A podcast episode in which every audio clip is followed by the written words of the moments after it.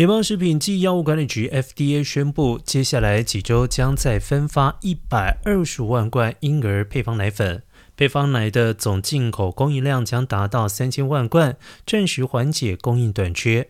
FDA 稍早二十七号曾经宣布，澳洲奶粉公司 Bobs 将运送两千七百五十万罐不同种类的八盎司奶粉，包括了易消化羊奶粉、有机草饲牛奶粉。以及其他特殊配方奶已经协商好的供应商品准备运送，部分的产品将在未来几周以及几个月内生产。